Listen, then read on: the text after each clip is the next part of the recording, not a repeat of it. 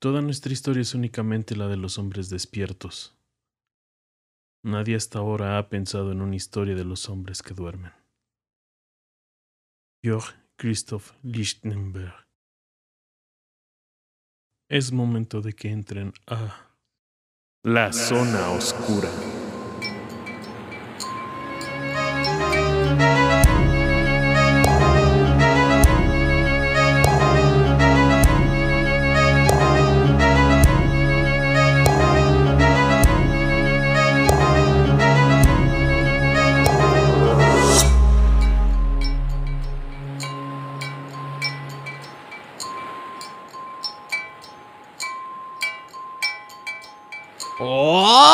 Hola mortales, bienvenidos sean a la zona oscura, su podcast de terror que les trae relatos extraños, macabros y misteriosos. Ya no es cada semana, ahora es cada 15 días. ¿Cómo están muchachos? Digan algo. No estamos solos aquí. Hola muchachos, hola, ¿cómo están? Alfredo, ¿cómo estás? Excelente, men. Ahora sí siento que puedo conquistar el mundo. Se te escucha diferente, Sí, sí, ya se te escucha completamente diferente. Deidad, ¿cómo estás? Hello, todo chido, todo chido. Mamau, di algo. Y después de. Después de tres episodios, señores, tres malditos episodios, Le quitaron el maldín para venir. lo dejaron venir. Chava, saluda por Saluda. favor. Aquí Sí, está aquí Chava está. de regreso. Ah, y para que lo sepan, pues soy el amante de Chaval. Eso ya fue declarado hoy, luego les contaremos la historia. Para aquellos que se unan a nuestro canal, o más bien a nuestro chat de la zona oscura en Telegram, conocerán la historia de por qué Alfredo ahora es amante de Chava. Creo que acabo de meter la pata, pero no hay pedo. Y no de esa moto. Y no de esa mota. Mota. ¡Ah! ¡Perro! Sí, sí me gustó. Entendí la referencia. Ah, a huevo. Para aquellos que no la entiendan, aviéntense los episodios, por favor. Episodio 2 de la temporada 1, La amante de Samota, La zona oscura. ¿Qué tal, gente? ¿Qué tal, mortales? Soy Alejandro eh, y vengo, pues, muy contento para regresar con otro episodio más. Pero primero, Alfredo, platícanos. ¿Qué vimos el episodio pasado? Esto me recuerda cuando se en clase. Así Sí, güey, tienes ¿qué- que- ¿Qué, vimos la última clase? Tienes que recordarnos que vimos la última clase. Bueno, pues ahorita estamos haciendo un... Sí, como un ciclo donde vamos a explicar elementos principales del horror cósmico. Y el episodio pasado, pues el relato es Más allá de la tormenta. De Hudson. Es- Sí, y, ahí, William Hudson. y ahí dimos nada más una pequeña introducción. Literal, nada más agarramos un lindero, la punta del iceberg, para entrar en este desmadre que es el horror cósmico, que es muy amplio. Porque simplemente lo único que hicimos fue tratar un poco el cambio que hubo del relato gótico al, al relato del horror cósmico y cómo, pues, lo interesante del relato cósmico es la fundamentación científica que se da en los relatos y el cambio de paradigma. Y ese cambio de paradigma, pues, afectó, como dirían por ahí, afectó todo. El mundo se puso de cabeza. Por esos pinches enfermos. Sí, es lo que comentábamos. Es lo que comentábamos la otra vez. Que estábamos. Que cuando nace, perdón, el, el horror cósmico fue ahí principios del 1920. En los que pues estaban viendo este renacentismo científico, tecnológico, de la mecánica y física cuántica. Y pues evidentemente causó un impacto no nada más en la ciencia, sino también en todas las artes. Lo pudimos ver cómo las artes fueron evolucionando, cómo la literatura en específico fue evolucionando, nutriéndose muchísimo, muchísimo de estos campos y dejando pues joyitas, ¿no? Cosas interesantes como lo que vimos eh, el episodio pasado, más allá de la tormenta de William Hudson. Eh, ya platicamos de eso en su momento. Ahora, este, primero pues vamos a ya entrar de lleno. Como decía Alfredo, el episodio pasado estábamos eh, sondeando, dándole vueltas a lo que es el horror cósmico, pero esta vez vamos ya a entrar de lleno en el horror cósmico. Vamos a tomar un relato cortito. Yo digo cortito, ¿no? Este, pero bastante. Tiene, tiene sus cosas, tiene sus cosas. Ya va, platicaremos de eso eh, más adelante. Pero primero, yo estaba teniendo. Yo estaba teniendo una duda por ahí cuando. cuando estábamos viendo cómo íbamos a construir este episodio, una duda que compartí con Alfredo. Y pues tiene que ver con los sueños. Los sueños, generalmente y muchas veces, son. funcionan como combustible, como gasolina. Para. mm, para las exposiciones del arte, ¿no? No nada más en el sentido, pues, en escultura, pintura y evidentemente literatura. Pero yo creo que es más impactante, que suele ser muchísimo más impactante, las pesadillas. Y pues ya habíamos tenido Alfredo y yo en nuestros momentos de Intimidad. intimidad, de intraintimidad. Eh, nos habíamos tenido ya nuestros debrayes de la pesadilla y se nos ocurrió que sería un buen, un buen tema que arrojar este, este día. Por ahí estaba yo pensando la otra vez que. que los sueños son como un umbral, como un. como una dimensión de terrenos pantanosos. Que es difícil caminar sobre ellos.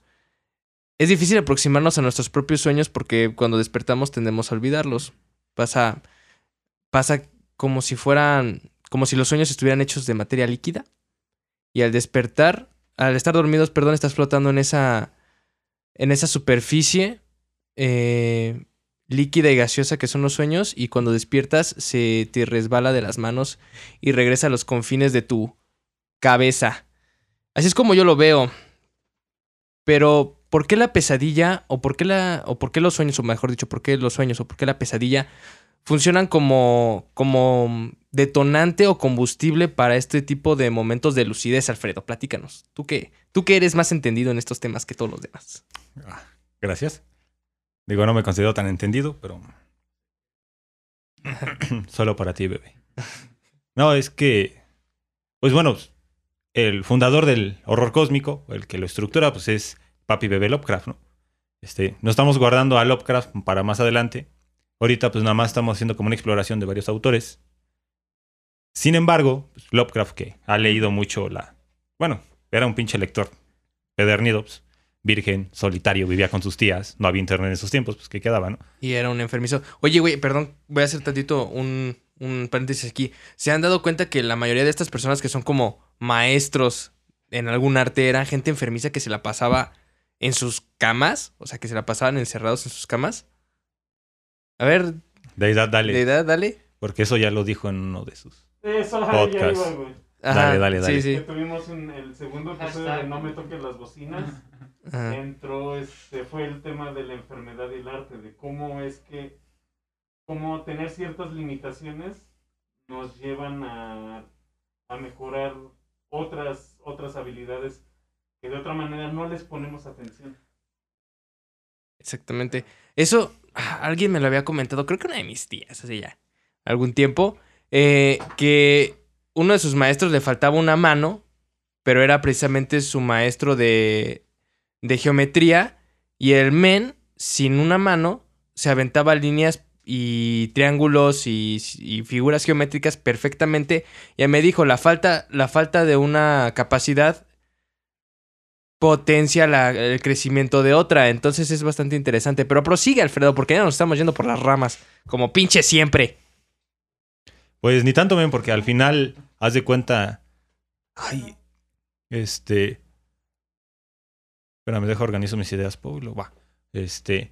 Al final, por ejemplo, Poe, que era un maestro para Lovecraft, el güey escribe sus mejores relatos después que se le muere Berenice. Ok. Y el güey Ujú. pierde a las tres mujeres de su vida por tuberculosis. Y lo más curioso es que también muere de tuberculosis, todo jodido, todo enfermo. Y pobre. Y pobre, pues igual que Gravinsky. Ah, pinche. grave. Pero, Sí. sin embargo, güey, no la enfermedad o, est- o que estén como postrados o esta limitación, güey, determina o limita el arte creativo, güey. Porque, pues, las... Y, pues, también aquí, porque lo acabo de escuchar ayer mientras contaba libros, la inspiración o las... Estas... La inspiración es mucho más amplia. La inspiración, pues, es una chinga. ¿Será que es por también, también tiene que ver que estás pasando muchísimo tiempo solo contigo mismo, ¿no? Y tienes muchos tiempos de introspección y de, vamos, de conocimiento de, de tu interior. Y evidentemente aflora la, la creatividad. Al sí, o sea, la introspección se ayuda si va para allá. Porque pues, realmente, por ejemplo, no me acuerdo si era Heidegger, decía que solo había tenido una idea suya en toda su vida. Y esa idea la explotó. Pero pues, no, pues allá nos podríamos meter a debrayes del silencio y cosas así, cómo eso nos ayuda a conocernos a nosotros mismos. Y de hecho sí van para allá la Como el discusión. pinche Pablo Diors, como lo amo. Sí, o sea, y de hecho la discusión que traemos sí va para allá, pero no por ese lindero. Ok. Y regresando a Lovecraft, porque pues ya no estamos debrayando en otro lado.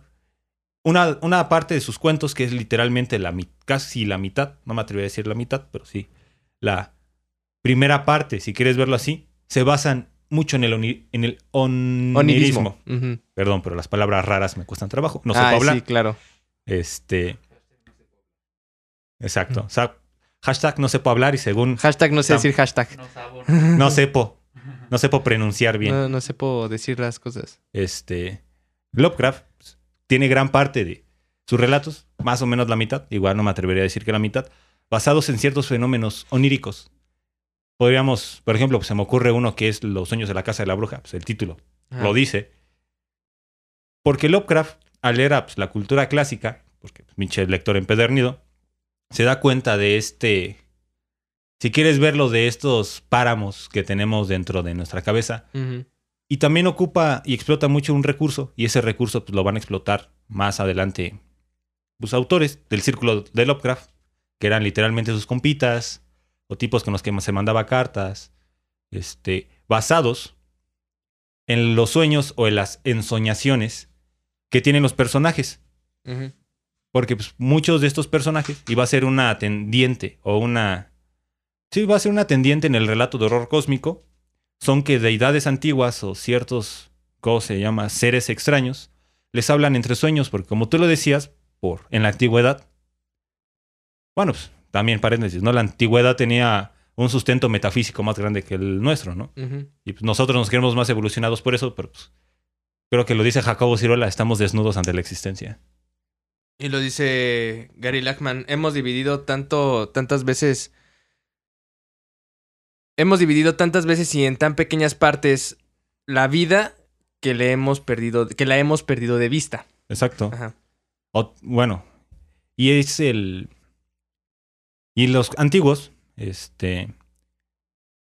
Estoy ordenando mis ideas. Es que te iba, iba a complementar ese- esa cosa, pero pues ya nos íbamos a ir a otro lado. Este. Me saco lo de Nietzsche de la cabeza y lo de Heráclito. Y regreso con. Con el hombre de los ciclos va. En la antigüedad, men, o sea, muchas.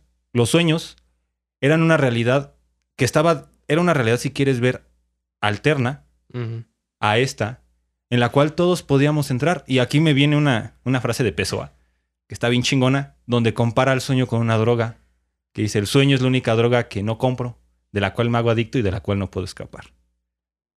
Uh, pinche Pessoa. Ese güey estaba bien dañado Eh, también. no, es pinche Pessoa. Yo soy fan de Pessoa, güey. Güey, ¿quién, es, ¿quién no es fan de Güey, Pessoa después de leer ese o sea, güey? güey, no mames.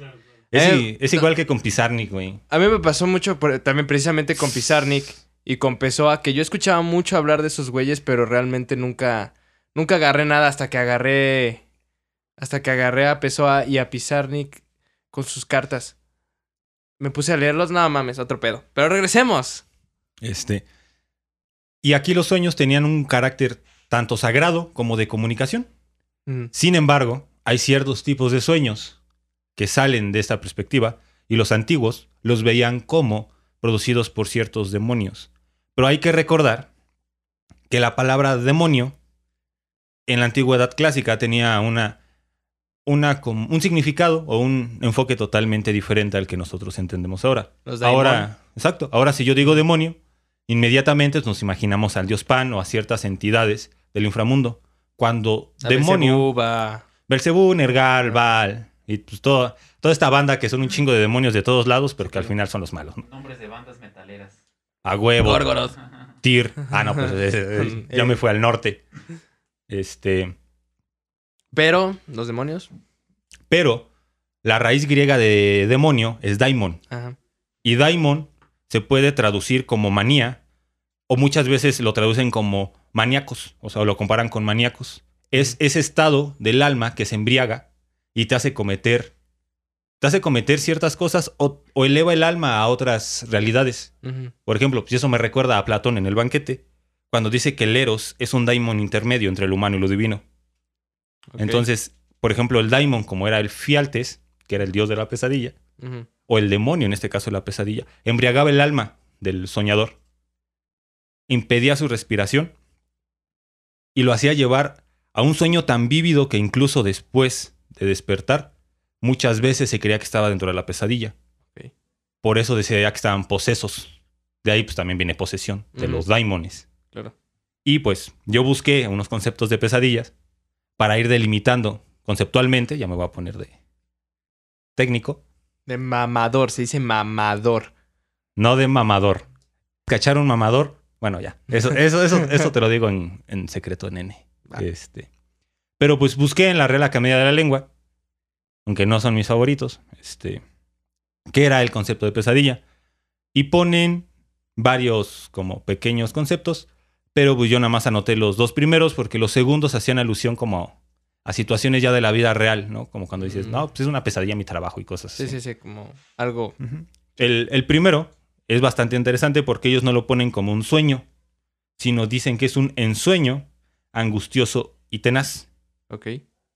Y digo, y es interesante porque no es lo mismo la ensoñación, Que Al el sueño.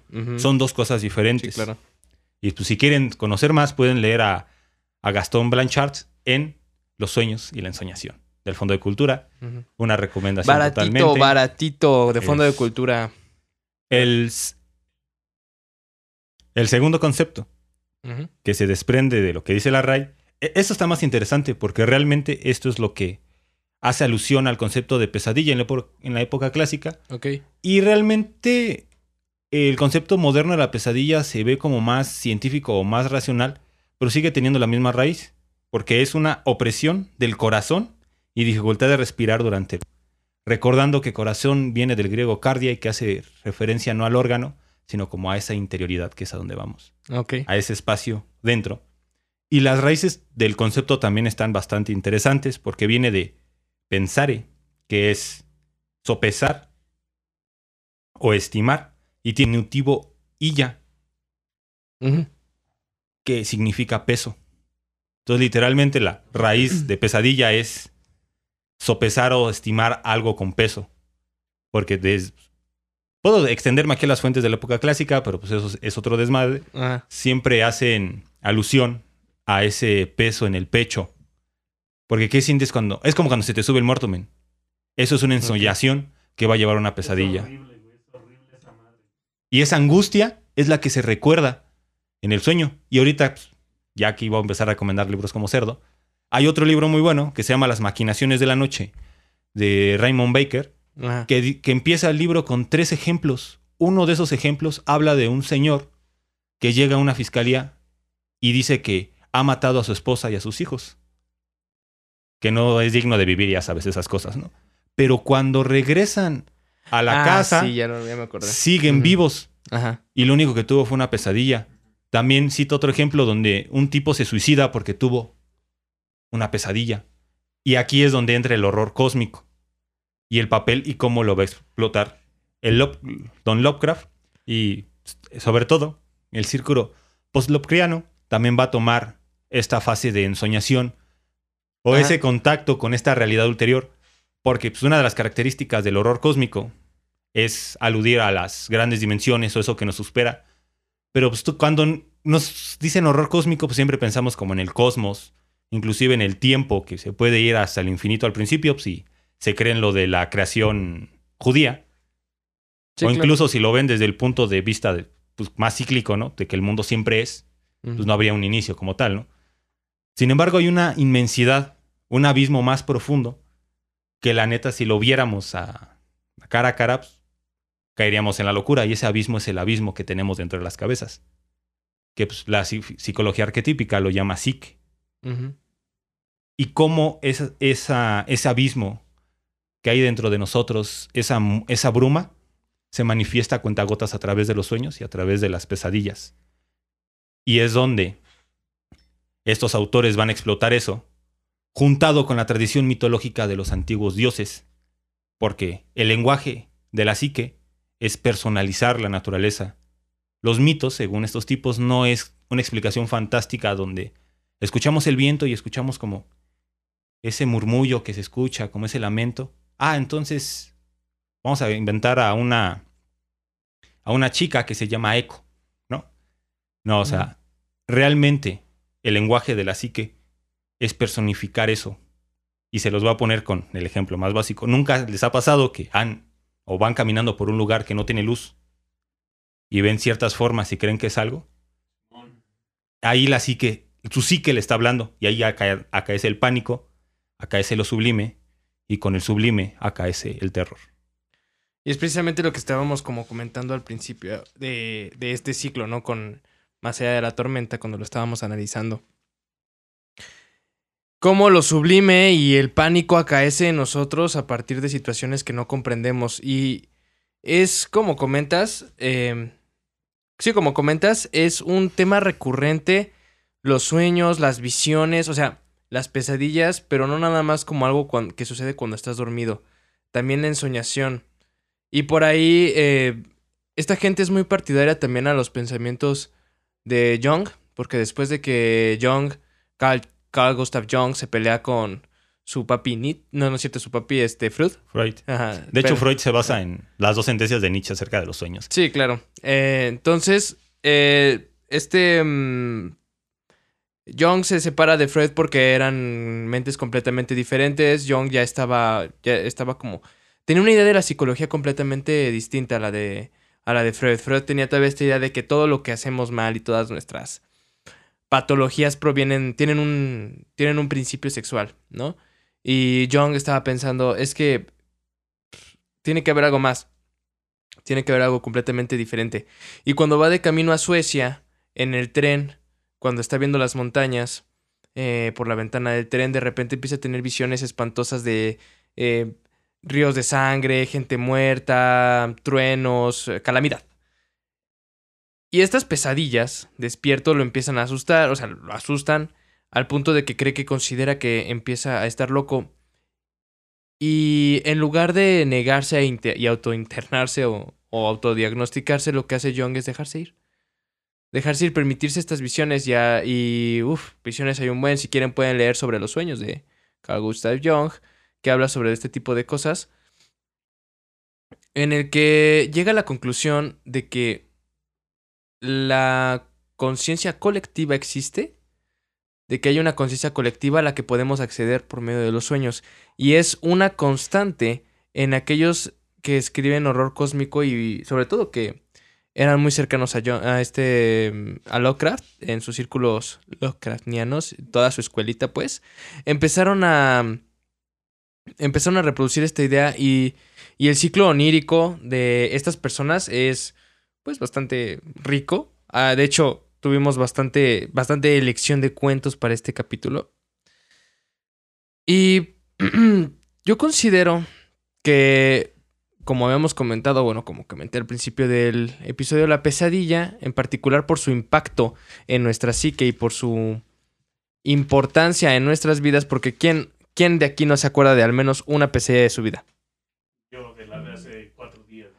Exactamente, o sea, y Alfredo tiene historias de sus pesadillas que si luego, si quieren, luego se las contamos Una serie de historias en Instagram. de, de cuentos de pesadilla, en las que vamos a contar las pesadillas que, que los miembros de la zona oscura hemos tenido, pero es para otro podcast. Ajá, entonces, eh, precisamente, ¿quién no se acuerda de esa, de esa pesadilla que tuvo hace dos días, hace tres días?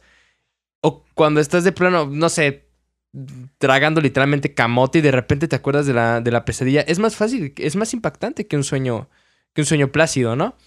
Entonces, por, e- se volvió pues constante de que estas personas, y no nada más, eh, no nada más entrémonos en, en Lovecraft, vámonos más para acá. Este, el- la mayoría de las criaturas de- del cine de Guillermo del Toro, todas son de sus sueños, de sus pesadillas, ¿no? Entonces es algo, es algo bastante impactante, algo bastante impresionante. Y creo que deja huella en todo, en todos. Y es por esa la razón en la que se, que, que se utilizó mucho, sobre todo porque el sueño es, los sueños son, es algo inexplorado. Los sueños es un terreno inexplorado, como comentaba en un principio, un terreno pantanoso que, y lo, dice, lo dice, lo menciona Jacobo Cirola en su, en su libro El mundo bajo los párpados. Tenemos historias, o la historia tiene, la historia está escrita de gente que, que está despierta, pero nunca se ha escrito la historia de la gente que duerme, de la gente que sueña. Entonces eso lo hace, pero, eh, pero yo ahí discrepo porque sí hay historia de gente que sueña. Lamentablemente no está documentada como tal, pero hay historias, estos libros, estos cuentos, esta, estas invenciones, estas criaturas. Esa es la historia de la gente que sueña. No está escrita como tal, pero está reproducida. Está reproducida. Ajá. Está reproducida en nuestra vida. En, en, en su arte. En nuestra vida lo podemos ver. Entonces. ¿Cuánto tiempo llevamos? Ya. Entonces. Pues desarrollando todas estas ideas, Alfredo. Y por ahí les tenemos un cuentito. Como siempre. Como no, te- como no tenía que ser de otra forma, tenemos un cuentito bastante interesante. Nos costó, nos costó un rato, ¿no, Alfredo? Nos costó un rato seleccionarlo. Estuvimos batallando bastante. Sí, porque bastante. los únicos relatos que encontrábamos, bueno, no los eran muy largos, no los podíamos meter aquí. Hay uno igual, si pueden encontrarlo, leerlo, si no yo lo subo al rato al grupo. Es igual de Editorial Valdemar, perdón, pero se llama Esmarra o los demonios de la noche.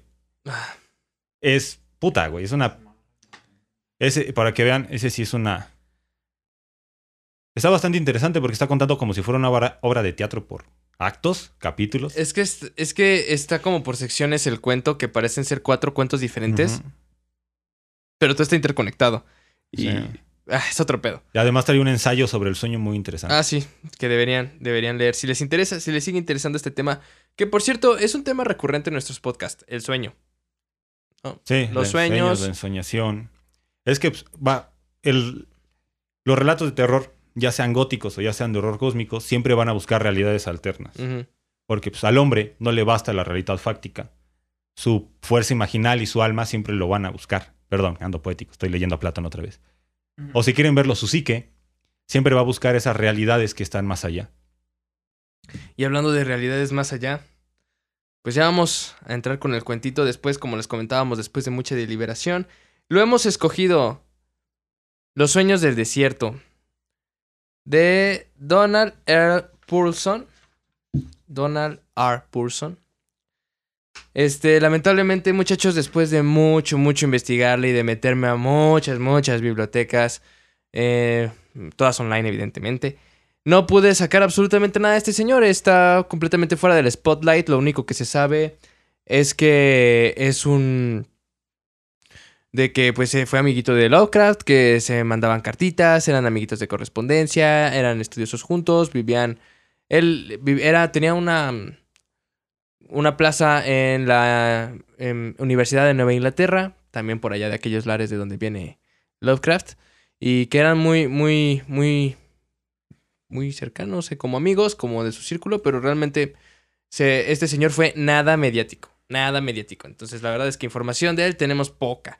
De hecho, por ahí estaba diciendo la deidad antes de empezar el podcast de que era muy probable de que pudo haber sido un alter ego de alguno de estos personajazos, ya sea de Robert Bloch, ya sea de del mismo Lovecraft, eh, porque la verdad es que tenemos muy poca información de este señor. Pero pues sí tenemos su bibliografía, la cual vamos a subir, evidentemente, en nuestras redes sociales. Y los dejamos con la voz de la poderosísima deidad, con este grandiosísimo cuento llamado Sueños del Desierto.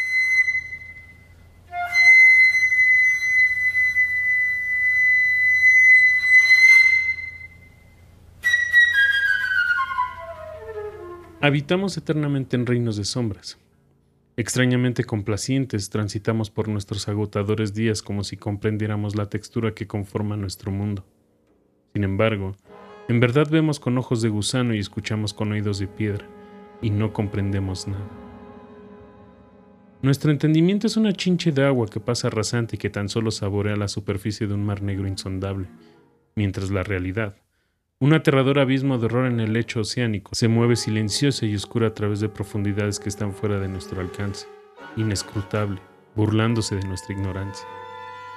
Los sueños intentan decirnos cosas de las que de otra manera sabríamos poco, y pretenden arrojar un atisbo de claridad a nuestras mentes.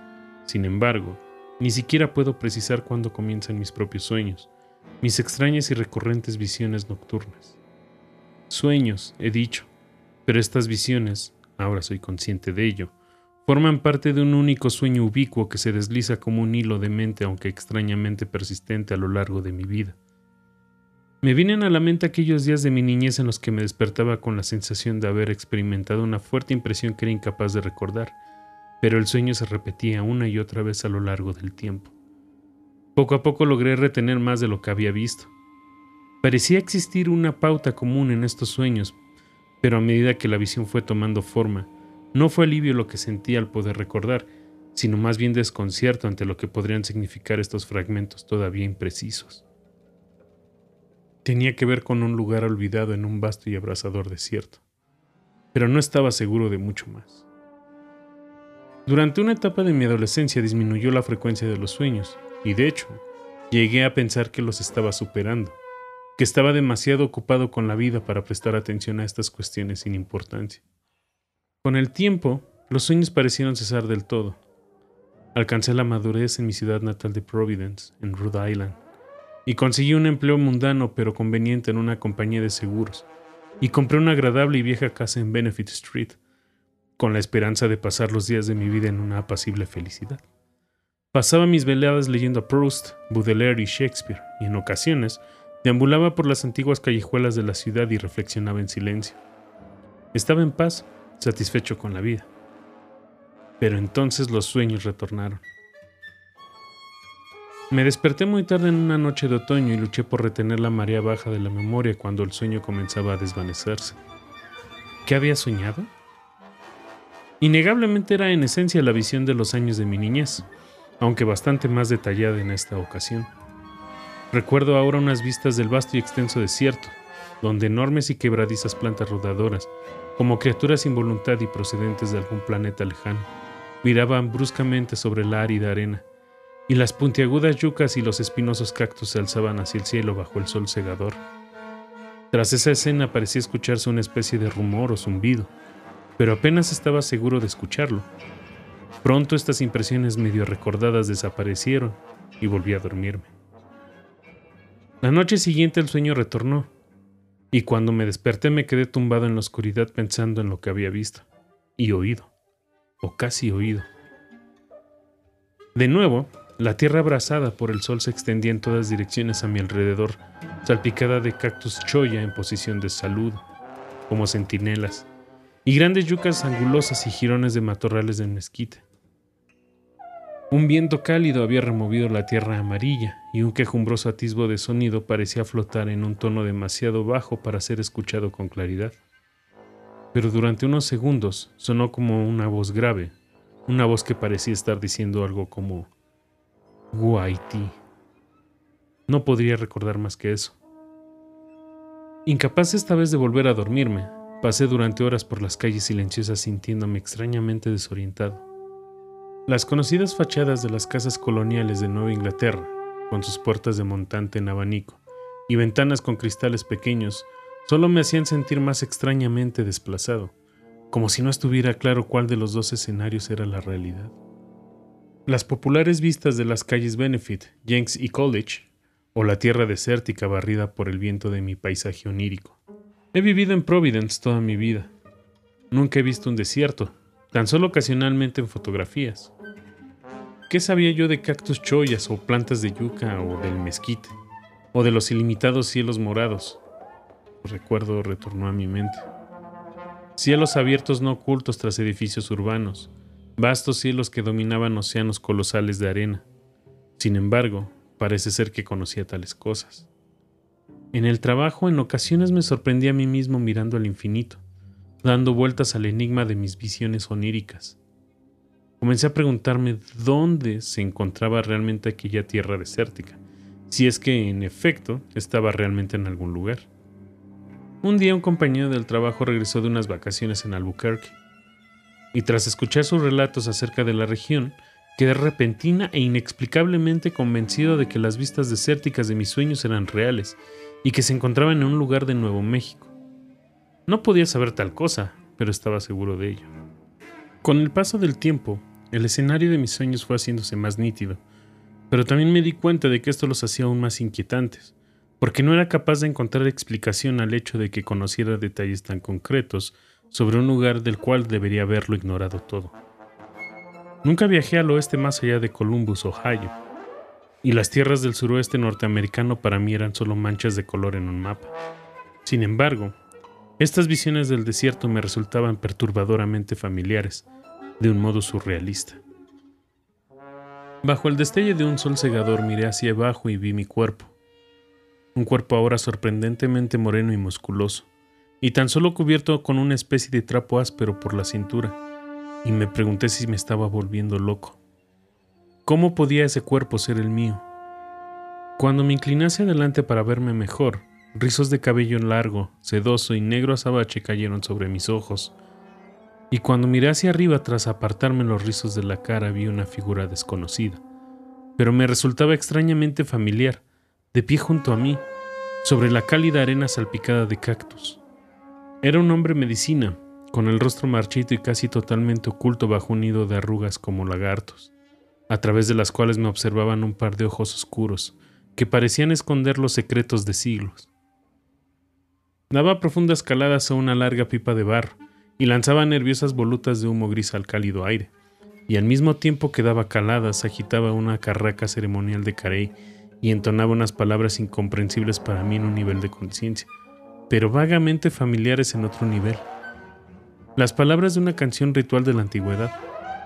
Giraba mientras cantaba, lanzando el humo y las crípticas palabras en una dirección y luego en otra, para finalmente dar un giro completo y terminar frente a mí, y mientras su rostro intemporal volvía a girar hacia mí, las palabras finales de la canción tomaron forma en mi mente. Guaití, Guaití. Me desperté con estas imágenes todavía frescas en mi memoria y salí a dar un largo paseo en la noche, intentando entender los sonidos que había escuchado, o bien hacer que su recuerdo se desvaneciera. Me detuve entre las grandes lápidas negras del cementerio de St. John, junto a Benefit Street, e intenté aclararme las ideas, hasta que finalmente logré recomponerme y retomar mi exhausto camino de regreso a casa sin ningún deseo de dormir. Sin embargo, tras leer un rato me quedé dormido y por lo que puedo recordar, no soñé. Me tomé el día libre en el trabajo y acudí a una cita con alguien que, sospechaba, posiblemente podría contarme algo sobre mi misterio, el catedrático Carlos Armijo, de la Universidad Brown. Su campo de conocimiento era la antropología del suroeste norteamericano, y en una ocasión asistí a una de sus conferencias. Dudaba que pudiera interpretar mis visiones nocturnas, pero valía la pena intentarlo. El catedrático Armijo era un hombre de mediana edad, de voz suave y semblante meditabundo, confortablemente resguardado entre pilas de libros y publicaciones profesionales en su despacho de Brown. A medida que iba describiendo en rasgos generales la naturaleza de mis sueños, me sentía más y más estúpido por haber creído que iba a servir de algo hacer perder el tiempo al catedrático con mi relato. Y a duras penas logré reunir el coraje necesario para mencionar las sílabas sin sentido de mis visiones nocturnas del desierto, por todo lo cual quedé profundamente sorprendido al escuchar su respuesta. He oído esas sílabas antes, dijo con un suave acento hispano, y poseen unas conexiones que hacen difícil explicar su presencia en los sueños de alguien no familiarizado con las culturas del suroeste. Incluso para la mayor parte de los estudiosos versados en estas culturas, esas palabras serían totalmente desconocidas. Yo las conozco únicamente porque soy un especialista en, digamos, algunos de los aspectos más oscuros del folclore del suroeste. Me sentí intrigado, aunque de alguna manera no estaba seguro de si realmente quería saber más acerca de los orígenes de una expresión que había brotado en mis sueños, sin ningún motivo aparente. Tal vez Carl Jung estaba en lo cierto al sostener que poseemos un inconsciente colectivo capaz de pulsar los profundos mundos compartidos del ser. Mundos arquetípicos, ignorados por la mente consciente y sin embargo, hasta cierto punto conectados con alguna clase de realidad. Por favor, continúe. El catedrático Armijo miró por la ventana durante unos instantes, evidentemente ordenando sus ideas. Durante siglos existió una especie de culto secreto entre ciertos chamanes nativos americanos de Arizona y Nuevo México, dijo, que aparentemente involucraba la adoración de un dios de la antigüedad desconocido por la mayor parte de tradiciones amerindias. Se cayó unos segundos, aumentando así el efecto dramático, el cual me pareció totalmente justificado. Parece ser que ese dios era llamado Wuaiti. Sentí que me quedaba sin aliento ante esta revelación. ¿Qué sabía yo de todo aquello? ¿Qué quería saber realmente de todo aquello? Nada, y sin embargo no había duda alguna de que había soñado ese nombre. Se sabe muy poco, continuó el catedrático, sobre este culto o su dios, porque todo este asunto se convirtió en un tema tabú entre los propios indios americanos, y pocos han oído hablar de ello. Incluso en lugares de Nuevo México como Pueblo Nambé, donde sobreviven tradiciones muy oscuras y antiguas de la brujería típica del suroeste, solo he encontrado a lo largo de mis investigaciones a un chamán que admitiera saber algo sobre la existencia del dios Wu Haití. Accedió a regañadientes a hablar del tema, y debo añadir que al final lo hizo mostrando un evidente rechazo. De sus relatos inconexos, deduzco que se cree que Wu Haití ha existido desde el principio de los tiempos y que habita bajo la tierra, apareciéndose solo en ocasiones muy excepcionales a unas cuantas almas desgraciadas. Eh, se cuentan historias sobre sacrificios humanos realizados de vez en cuando por sacerdotes indios renegados que carecen del estatus de los líderes espirituales reconocidos en la región, la mayoría de los cuales, sin embargo, consideran las supuestas actividades de los sacerdotes renegados como meras supercherías. ¿Y el nombre? Honestamente pensé que sonaba a chino Pregunté intentando desesperadamente encontrar un sentido a todo esto. El catedrático Armijo asintió. He mantenido unas cuantas discusiones interesantes con especialistas en lingüística comparativa de esta universidad sobre el nombre de Wu. En efecto, hay sonidos en la fonética china que recuerdan a estas sílabas. Me informaron de que existe la palabra Wai, que significa algo parecido a extraño o monstruoso. Existe la palabra Ti, que significa cuerpo o forma.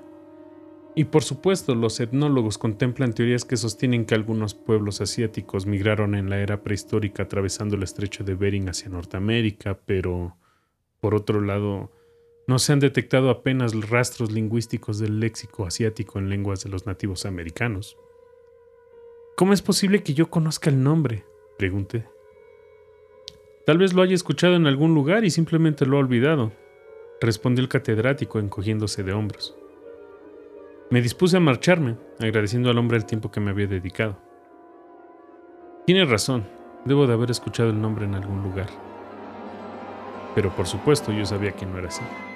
Solo lo había escuchado en mis sueños. Unas cuantas noches después los sueños comenzaron a adoptar una naturaleza aún más anómala. Una noche soñé que estaba agazapado entre las sombras, observando alguna especie de pérfida ceremonia en la que un semicírculo de sacerdotes extrañamente pintados entonaba la siguiente frase. Ngwar Waiti, Ena Ngwar Waiti, Ngliu Ingwa Waiti. En otra ocasión soñé observaba una enorme llanura desértica bajo un baño de luz de luna, con una distante cadena de montañas al fondo, casi fuera de mi rango de visión y contemplaba lo que en mi primer momento me pareció un remolino de arena. Sin embargo, poco después, el remolino se transformó en una joven india que corría y gritaba aterrorizada moviendo los brazos en aspas. Con la inconexa naturaleza de mis sueños, mi visión de ella se hizo repentinamente más cercana que antes, de hecho tan cercana que su figura ocupaba todo mi campo de visión. Desde algún lugar me llegaba un profundo tamborileo, como las notas graves de un órgano de tubos, y una voz era como la del viejo chamán de mis primeras visiones, una voz que cantaba, en una lengua que yo conocí en el sueño. Ella fue elegida, tuvimos que enviarla.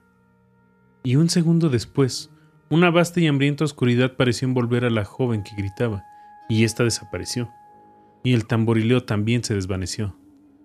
Me desperté empapado de sudor y con impresión de que todavía podía oler el penetrante aroma de la Artemisa. Tuve miedo de dormirme de nuevo.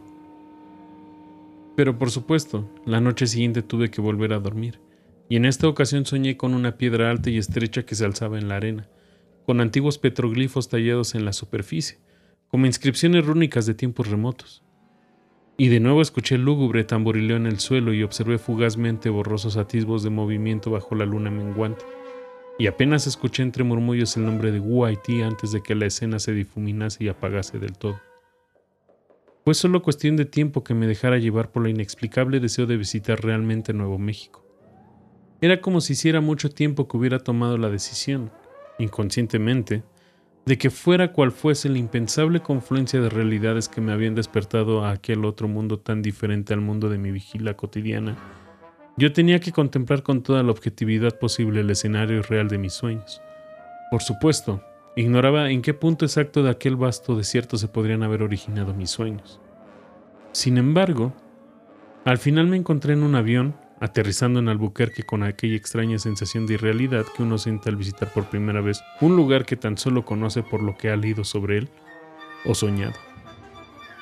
Alquilé un todoterreno en el aeropuerto y me dirigí primero hacia el este y luego hacia el sur. Aunque no tenía ninguna noción de hacia dónde debía dirigirme, no me importó dejar que mi instinto me guiase. Tras bordear las laderas de las montañas andías y embelesado por las fugaces visiones de paredes de adobe de color tierra y vallados por coyotes, avancé por el desierto abierto, donde lejanos y majestuosos altiplanos se cernían intemporales sobre interminables praderas de hierba que se agitaban al viento e islotes de mezquites, de artemisa y de puntas de yuca. Teniendo en cuenta las motivaciones que me habían llevado a una tierra tan diferente a mi Nueva Inglaterra natal, había esperado que el desierto me hiciera sentir un sutil terror e inquietud, pero para mi sorpresa capté unas sensaciones totalmente diferentes. Era un lugar hermoso. No había nada siniestro en aquella extensión vertiginosamente vasta de cielo color turquesa. Las franjas de chaparral, las montañas grises azuladas en la distancia, los anchos y profundos arroyos que serpenteaban surcando la tierra, los tranquilos altiplanos que se extendían sobre la arenosa llanura como serenas bestias que pastaban. Apenas recordaba ya lo que había esperado encontrar allí, pero lo que encontré fue una tierra de cautivadora belleza y paz. Mientras atravesaba en coche aquel espectáculo desértico, me preguntaba en voz alta cómo era posible que hubiera llegado a pensar que esta región podía tener algo de espectral o extraño. Hacía mucho tiempo que no me sentía tan a gusto como en esos momentos, y pensé que había sido un idiota por sentirme atribulado por unos sueños extraños pero esencialmente inofensivos. Incluso aquellas sílabas sin sentido, tan accidentalmente similares a un nombre procedente del oscuro folclore del suroeste, eran sin duda algo por lo que no tenía que preocuparme.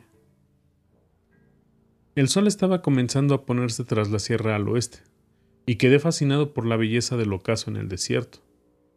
El cielo explotó en un caótico despliegue de color que sin duda alguna podría rivalizar con el arte de los pinceles del mejor pintor del mundo.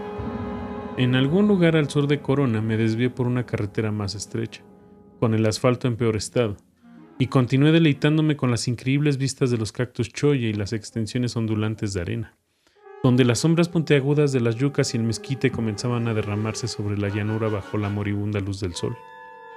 Recordé entonces que pronto anochecería y que, bien regresaba a Corona, o bien continuaba hasta Roswell o Artesia para encontrar una habitación donde pasar la noche. Pero primero me apeteció explorar un poco el lugar. Había algo adictivo en aquel paisaje. Me desvié por una carretera aún más estrecha y avancé saltos entre una nube de polvo, mientras pensaba con cierto deleite que estaba alejado de cualquier población humana de lo que jamás había estado antes. Al cabo de un rato, la carretera se transformó en un sendero primitivo plagado de piedras en las que resultaba difícil abrirse paso, incluso para el vehículo resistente que había alquilado. Una extensión cada vez más oscura de chaparral me rodeaba por todos los costados y ahora, por primera vez desde mi llegada y a pesar de la excitación que la novedad del lugar producía en mí, comenzaron a brotar en mi mente ciertas sospechas de que, después de todo, sí que había algo de espectral en esas tierras pero aún así seguía fascinado y levemente reticente a regresar a alguna zona habitada justo en ese momento. Por fin la carretera por donde transitaba, que por entonces era tan solo una difusa elevación de roca flanqueada de cactus y mezquite, terminó. Paré el coche, salí y seguí avanzando a pie bajo el crepúsculo, pisando con cuidado y deteniéndome en una ocasión para observar la oscura silueta de una serpiente de cascabel deslizándose entre la penumbra, mientras me llegaba a los oídos del cascabeleo de advertencia como papel seco crujiendo al sacudirse en el viento de la noche.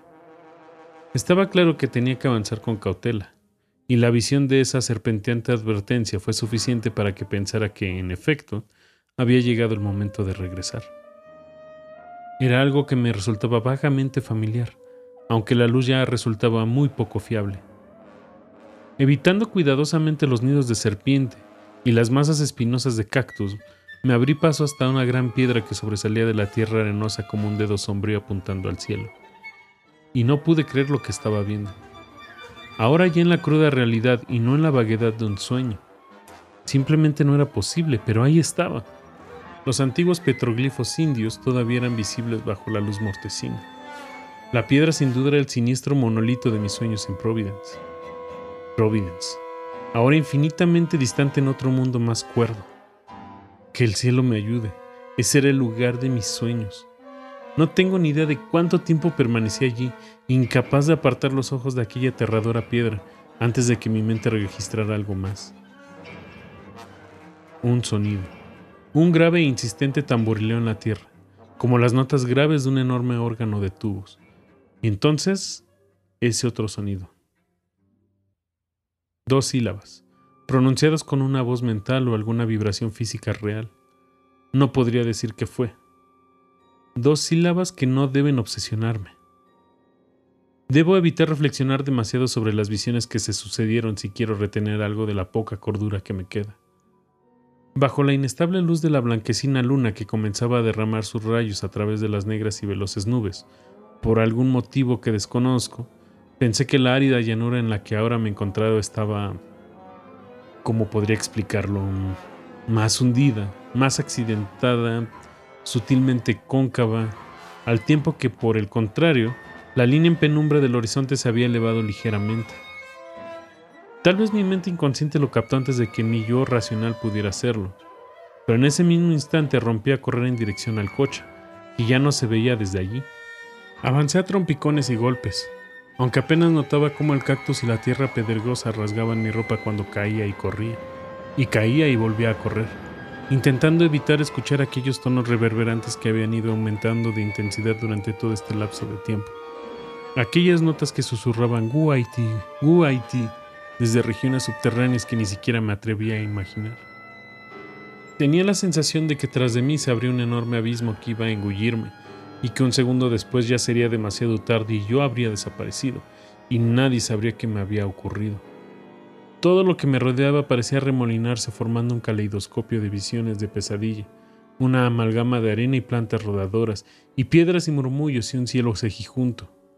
Corrí y corrí, ahogándome con las nubes de polvo y aterrado de mirar hacia atrás por encima de mi hombro.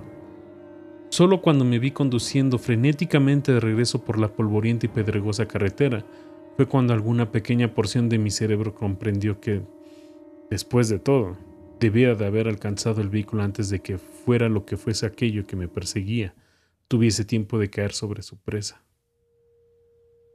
Pasé el resto de mi viaje paseando desganado por las populosas y bien iluminadas calles de Albuquerque y Santa Fe, y tomé el vuelo de regreso a Providence, Rhode Island. Ahora cuando paso por Benefit Street y me paro a contemplar las entradas de montante de abanico, o me cruzo con un gato gris y lustroso que pasa serenamente por las antiquísimas calles empedradas, me doy cuenta de que es posible que conciencias que escapan a nuestro entendimiento terrenal logren atravesar impensables abismos de tiempo y espacio y se aferren a los soñadores incautos. Ahora sé que, digan lo que digan acerca de los sueños o la imaginación o la ficticia naturaleza de criaturas míticas como el abyecto dios caníbal Guaiti, una noche, en las tierras desérticas de Nuevo México, yo estuve a punto de ser engullido por la ávida y primigenia boca de aquel horror de mis sueños.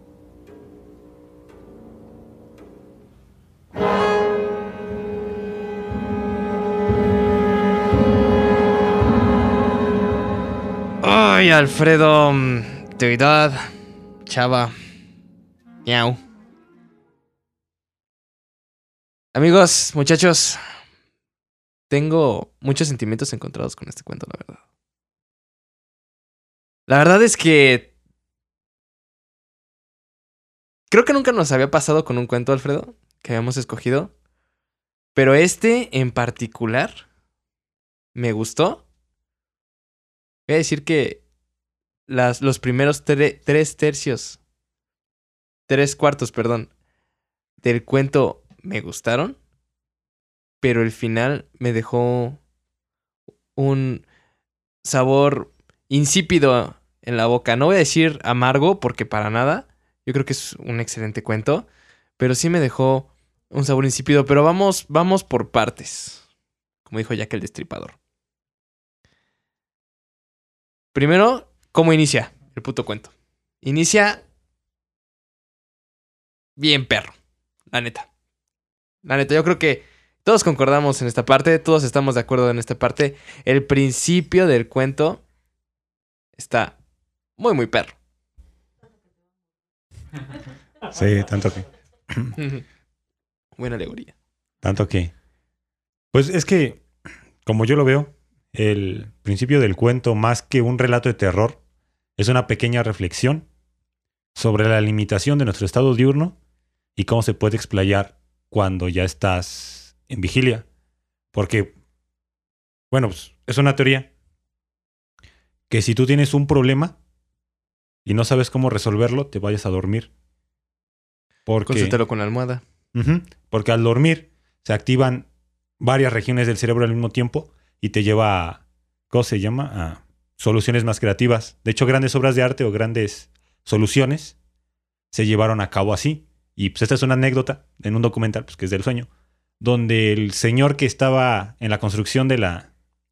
¿Cómo se llama esta? La que está en el, en el espacio. La base espacial internacional. Ajá. La estación... La ISS, International Space Station. Este, tenía un problema porque... Mamador también yo, ¿verdad? Mamador, sí. Te encanta mamar. Este. Tenía un problema porque no sabía cómo darle este mantenimiento a las celdas solares. Entonces dice que se fue con ese problema a, pues, a dormir ya. Y que en el sueño, en sus. Él vio pequeños, como pequeños robots limpiando las celdas solares. Ok. Y entonces, pues. Ese mendijo despertó, bajó en chinga a su computador y anotó la idea. Y pues no es el único. También poetas y cosas así. Se han vuelto poetas, se han vuelto científicos, se han vuelto filósofos. Con el sueño. Sí, porque tuvieron un sueño. Y el principio de este relato, que es como la reflexión que tienes, ¿no? O una reflexión que se puede tener cuando estás recordando esos estados oscuros que te vienen. Fíjate, y perdón, te voy a interrumpir un poquito aquí. No lo había pensado de esa manera, como lo estás diciendo. O sea, ya lo tenía anotado aquí, sobre todo la parte. eh, te voy a interrumpir, Alfredo, perdón. En, Mientras acabemos, no hay pedo. en la que. En la que a mí lo que más me gustó de este cuento es la atmósfera que maneja. ¿Ok? Es la atmósfera y cómo logra encerrarnos en ella desde un inicio empieza siendo algo conocido, ¿ok? Algo que ya conocemos. Como cuando sueñas. No sé si les pasa que están soñando y mientras avanza el sueño, más rara se pone la cosa. O sea, más complicada. Ah, bueno, no sé si eso les pasa a ustedes. Esto es personal, ¿no? Pero a mí me pasa mucho que cuando empiezo a soñar es todo muy cotidiano, todo muy... Todo muy eh, normal, pero mientras más avanza, el sueño es cuando las cosas se empiezan a poner eh, irreales, se empiezan a poner... eh, sí, o sea, más extrañas. Y es lo que pasa con el cuento. Evidentemente empieza con un putazo. Yo, yo insisto, empieza con un putazo y la verdad es que la manera en la que nos explica cómo vemos con ojos de gusano y oímos con oídos de piedra, está muy cabrona. La neta, me gusta un chingo. Y, pero, piénsalo, el cuento, y ahorita que me lo mencionas, es precisamente como un sueño. Porque empieza como un sueño y termina como cuando despiertas, regresas a la normalidad. El final me siguió dejando como medio ah, con ganas de saber más con cómo es posible que, sea, que haya sido tan sencillo para ti, pero tan sencillo como despertar. ¿No? Tan sencillo como estar viviendo una pesadilla, como estar soñando una pesadilla, estar... Yo nunca digo eh, soñar una pesadilla porque se me hace como redundante, pero le digo vivir una pesadilla porque, insisto, lo veo más vivencial, lo veo más impactante, deja más marca una pesadilla que un sueño placentero. Entonces, estás viviendo una pesadilla y tan sencillo como eso, despiertas. No, estoy pensando lo que estás. Échenme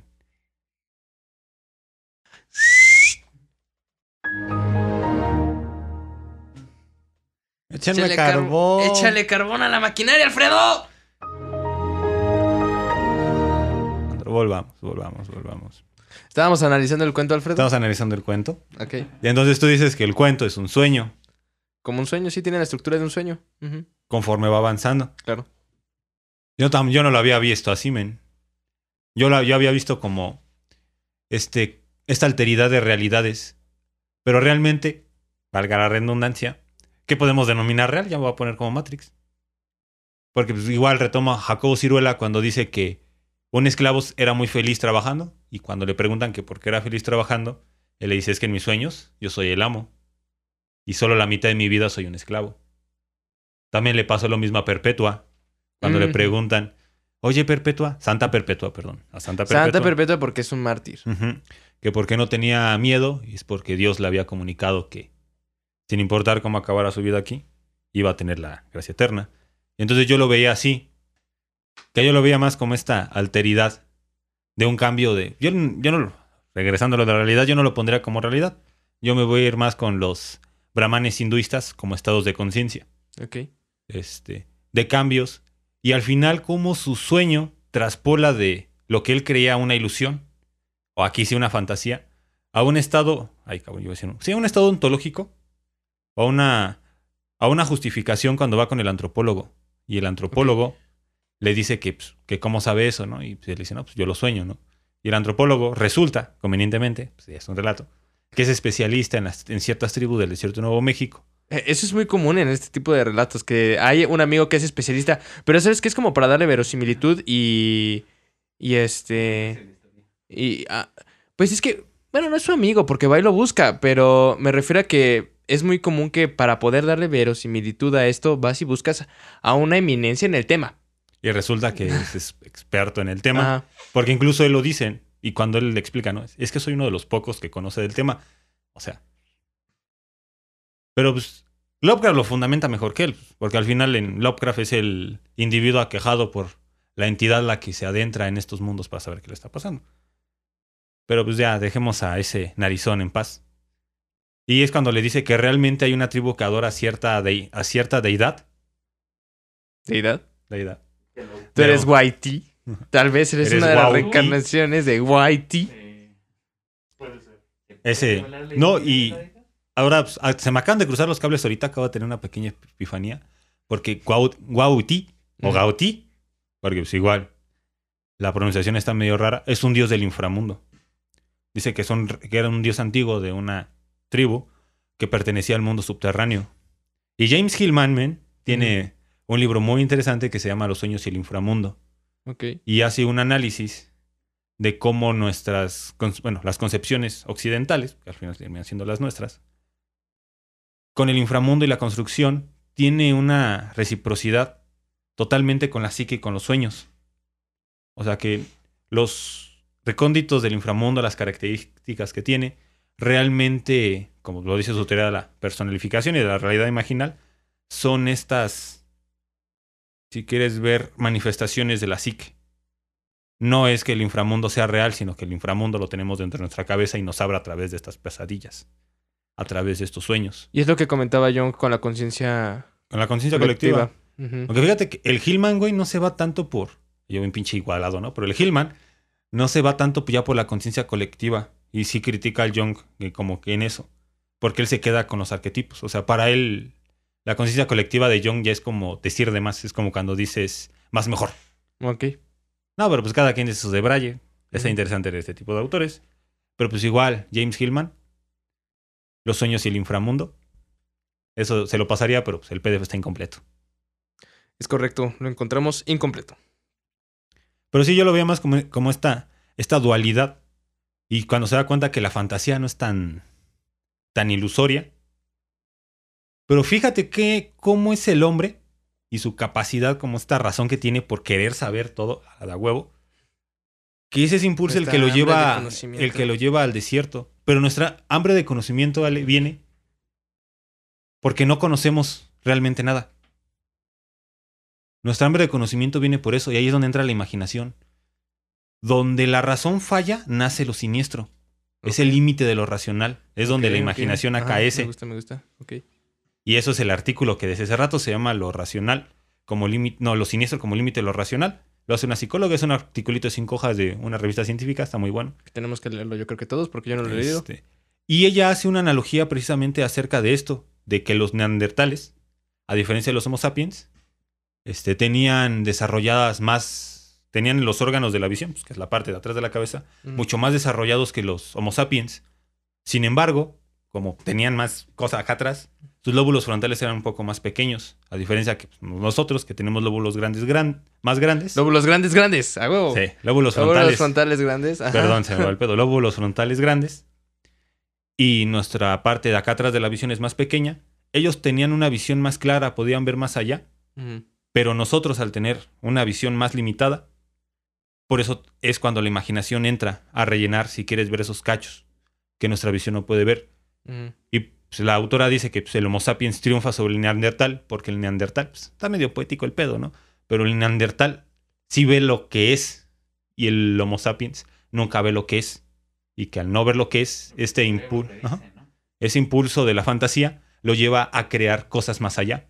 Y cita, y cita a Homero cuando Odiseo va a ver al adivino Tiresias para pues, que le diga unos pedos para terminar su aventura.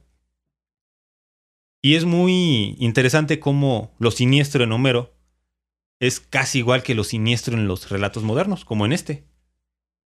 Cómo esa frontera, cómo la razón queda trastocada, si quieres verlo, por estas realidades o por, estas, por estos entes que se comunican a través del único espacio que la ciencia, hasta ahorita, y que la ciencia en nuestro modo descriptivo de ver no ha tocado, que son los sueños, Claro. Que es el único espacio de interioridad pura que seguimos teniendo que pues, lamentablemente al ser lenguaje y al meternos en pedos empíricamente comprobables hemos perdido esa región. Porque ahora, y pues, esta es también una pinche frase de otro güey, pero pues, está bien mamalona. Ahorita ese sí no me acuerdo del autor, pero se los paso. Es que somos incapaces de escuchar el silencio. Y si no podemos escuchar el silencio, pues no podemos conocernos. No podemos ver esas regiones. ¿Es de, de Tasset? No, estoy leyendo una madre que se llama La historia del silencio. Ok. Pues luego nos pasas el autor. Pero ¿Cuál? sí, yo veo el cuento así. Como, ok, ok. Sí, yo creo que es una de las cosas de las que más nos, más nos- creo que nos fijamos todos, pero sabes lo que veo, nos, nos aproximamos de una manera completamente diferente. Porque cuando yo me aproximé al cuento de esta forma, tú lo ves como los diferentes umbrales de la realidad. ¿Sí, correcto? Conciencia, porque, Ah, ok. De los diferentes umbrales de la porque entramos en Matrix. Ajá, ok. ¿Qué es y- lo real? Y yo cuando me intenté aproximar al cuento, porque lo leí, lo tuve que leer varias veces para exactamente quitarme ese sinsabor que tenía en la boca, y hasta ahorita me cayó un, un 20 más aceptable. Eh, me lo veía desde. Me gustaba mucho cómo jugaba el autor con cómo iba borrando, desvaneciendo la línea de una realidad a otra. Como al principio era, evidentemente, em, em- empezaba golpeando fuerte y como poquito a poquito nos iba borrando esa, esa línea de lo que era real conforme va llegando al desierto y va encontrando el pilar de los petroglíficos. Y luego cómo vuelve a pintar esa línea, o sea, ya la borró. Generalmente lo que hacen los autores es eh, borrarla y dejarla, dejarla desaparecida por completo en la mierda. Ya no existe una, una, una interconexión entre lo real y lo fantástico, ya todo está mezclado. Pero este men poquito a poquito te la vuelve a pintar y regresa al personaje a la existencia. Y aquí es cuando hice la analogía viéndolo como un sueño. Es lo que nos pasa como un sueño. Cuando estás durmiendo, no sé si les pasa que cuando ya van a, que cuando ya se van a estar quedando jetones empiezan a pensar un buen de pendejadas. O sea, cosas que dices, güey, y que si de repente intentas regresar a la vigilia, esas cosas que estabas pensando se te olvidan. Y es precisamente lo que pasa con este cuento. Estás pensando en. Está, eh, empieza bastante coherente, pero va bajando, va bajando, va bajando, va bajando al punto de que se hace completamente frenético. Tiene un ritmo bien frenético ya este, para, el, para el último. Para el eh, tercer cuarto del cuento. Ya tiene un ritmo muy frenético. Y ya al final. Volvemos a la superficie. Eh, es en ese mismo estado donde se produce la parálisis. exactamente. Justo cuando estás. ah, Porque a mí me ha pasado. Y en algún momento lo pude hasta provocar, por así decirlo. Ajá. Cuando ya sabes que ya te da, llega un cierto momento de conciencia donde sabes que es un sueño y te intentas despertar, de ya estoy durmiendo, ahí es o donde y empieza el insomnio o donde te da la parálisis del sueño. Exactamente. Entonces, yo creo que este tema pues tiene mucha, mucha, mucha, mucha tela de donde cortar. Tenemos mucho de donde rascar. Ay, nos, que- nos encantaría seguir cotorreando acerca de esto. Me encantaría seguir dándole una, una rascada. Pero ya, por último, muchachos, también estábamos platicando precisamente en la última, la última junta antes de grabar el episodio. En la que pues eh, el cuento a todos nos dejó un poquito mal parados, ¿no? A la deidad, a Chava, Alfredo. Alfredo lo primero que me dijo cuando terminó, no me gustó tanto el final, pero tal, tal, tal, y ya empecé a hilar sus ideas. Eh, y a mí, a mí también me... Lo primero dije, un sinsabor. Y vamos a aproximarnos precisamente por esa parte de que no necesariamente todos los cuentos que traigamos tengan que ser cinco estrellas, ¿no? Yo a este de entrada le daría unas tres, pero ya analizándolo mejor, yo creo que le daría unas cuatro. Unas cuatro estrellas, ya analizándolo de esta forma en la que lo acabo de analizar, yo creo que sí es un poquito más. Yo bien mamador, ¿verdad? Creo que hoy la palabra, la palabra de día va a ser hoy mamador, ¿no? Eh, sí, yo creo que le daría unas cuatro estrellas. Y pues bueno, chicos, este...